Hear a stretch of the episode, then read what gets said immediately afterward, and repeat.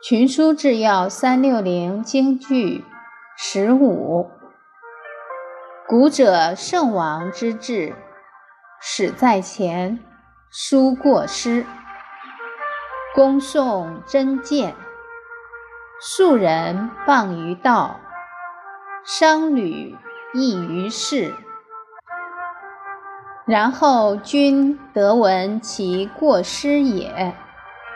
闻其过失而改之，见义而从之，所以拥有天下也。卷十七，《汉书五》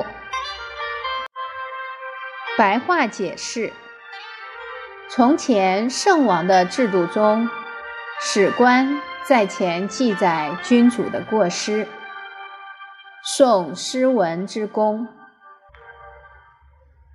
读诵规劝君主的诗文，百姓在道路上指责君主的过失，商人们在街市上议论君主的过错，这样君主才能听到自己的过失，听到了过失就改正，看见了符合道义的做法就积极落实。